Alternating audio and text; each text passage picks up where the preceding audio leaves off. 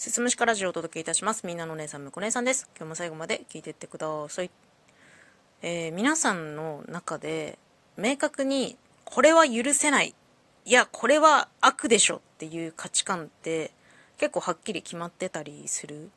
私結構、その辺、きっちり決まってるタイプで、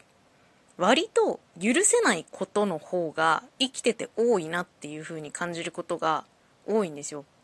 なんかそれも幼少期の育てられ方が影響してるのかなっていう面はすごく多くて私は結構制限が多かったというか厳しい親のもとで育てられていたからこう社会の規律に反することはダメですみたいな。制服は正しく着ないことは良くないことですよとか髪の毛を学生のうちに染めるだなんて、ピアスを開けるだなんてみたいなね。そういう価値観のところで育ってきてしまっていたの。だから結構学生時代っていうのは、今よりももっともっと許せないことが多くて、その規律に反してるやつを見つけては自分の中のこの無コネ倫理委員会みたいなものが立ち上がってそれは良くないでしょ？みたいな感じでね、こう注意するような、ちょっと小うるさいタイプだったんだよね。まあ、言うてしまえば、こう、正義の人みたいな感じで自分のことを思っていて、その正義に反するものは全て悪だっていう風に感じ取っていたんですけど、それが大人になって、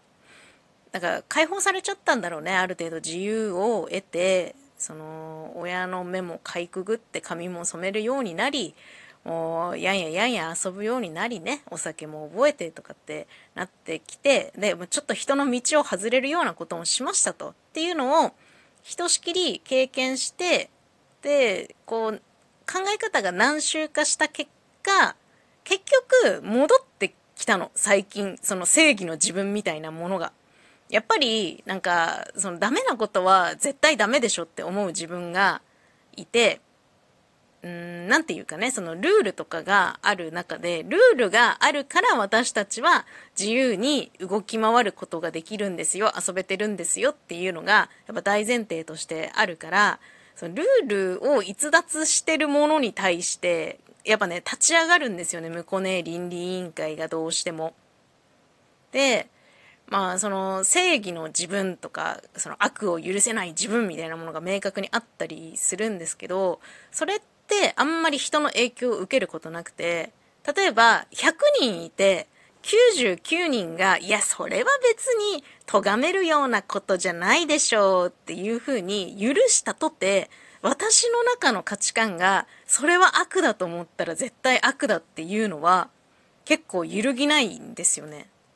自分の中の正義とか悪っていう感覚が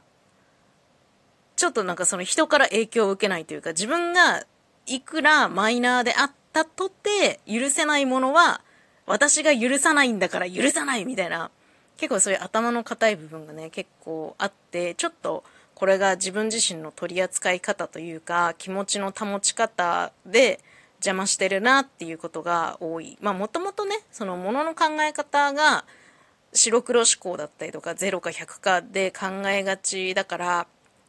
まあそれで自分の行動を狭めてしまったりとかね考え方を苦しくさせてしまうことがあるからなるべくこう白と黒の間のグレーな考え方0と100なら間の50とか60を取れるようにっていうふうにこう考える癖はつけているんだけどどうしてもその許せる許せないの許容範囲のことに関しては未だに白黒はっきりさせたい部分があるかもしれない。なんか自分の中でこれ許せないなって思うことを周りが、いや、それぐらいはいいでしょって言ってるからって、いや、じゃあ分かった。私も許容しようじゃないかって、妥協しようとするんだけど、それしようとすると、すっごいストレスかかることに気づいてしまいました。最近の気づき。許せないことは絶対許せない。みんなもそれぞれあると思うんですけど、どのぐらいのレベルでみんなってその許せないことを妥協してるのかなっていうのがふと気になったので今日このお話をしてみました。最後まで聞いていただいてありがとうございます。また次回もよろしくお願いします。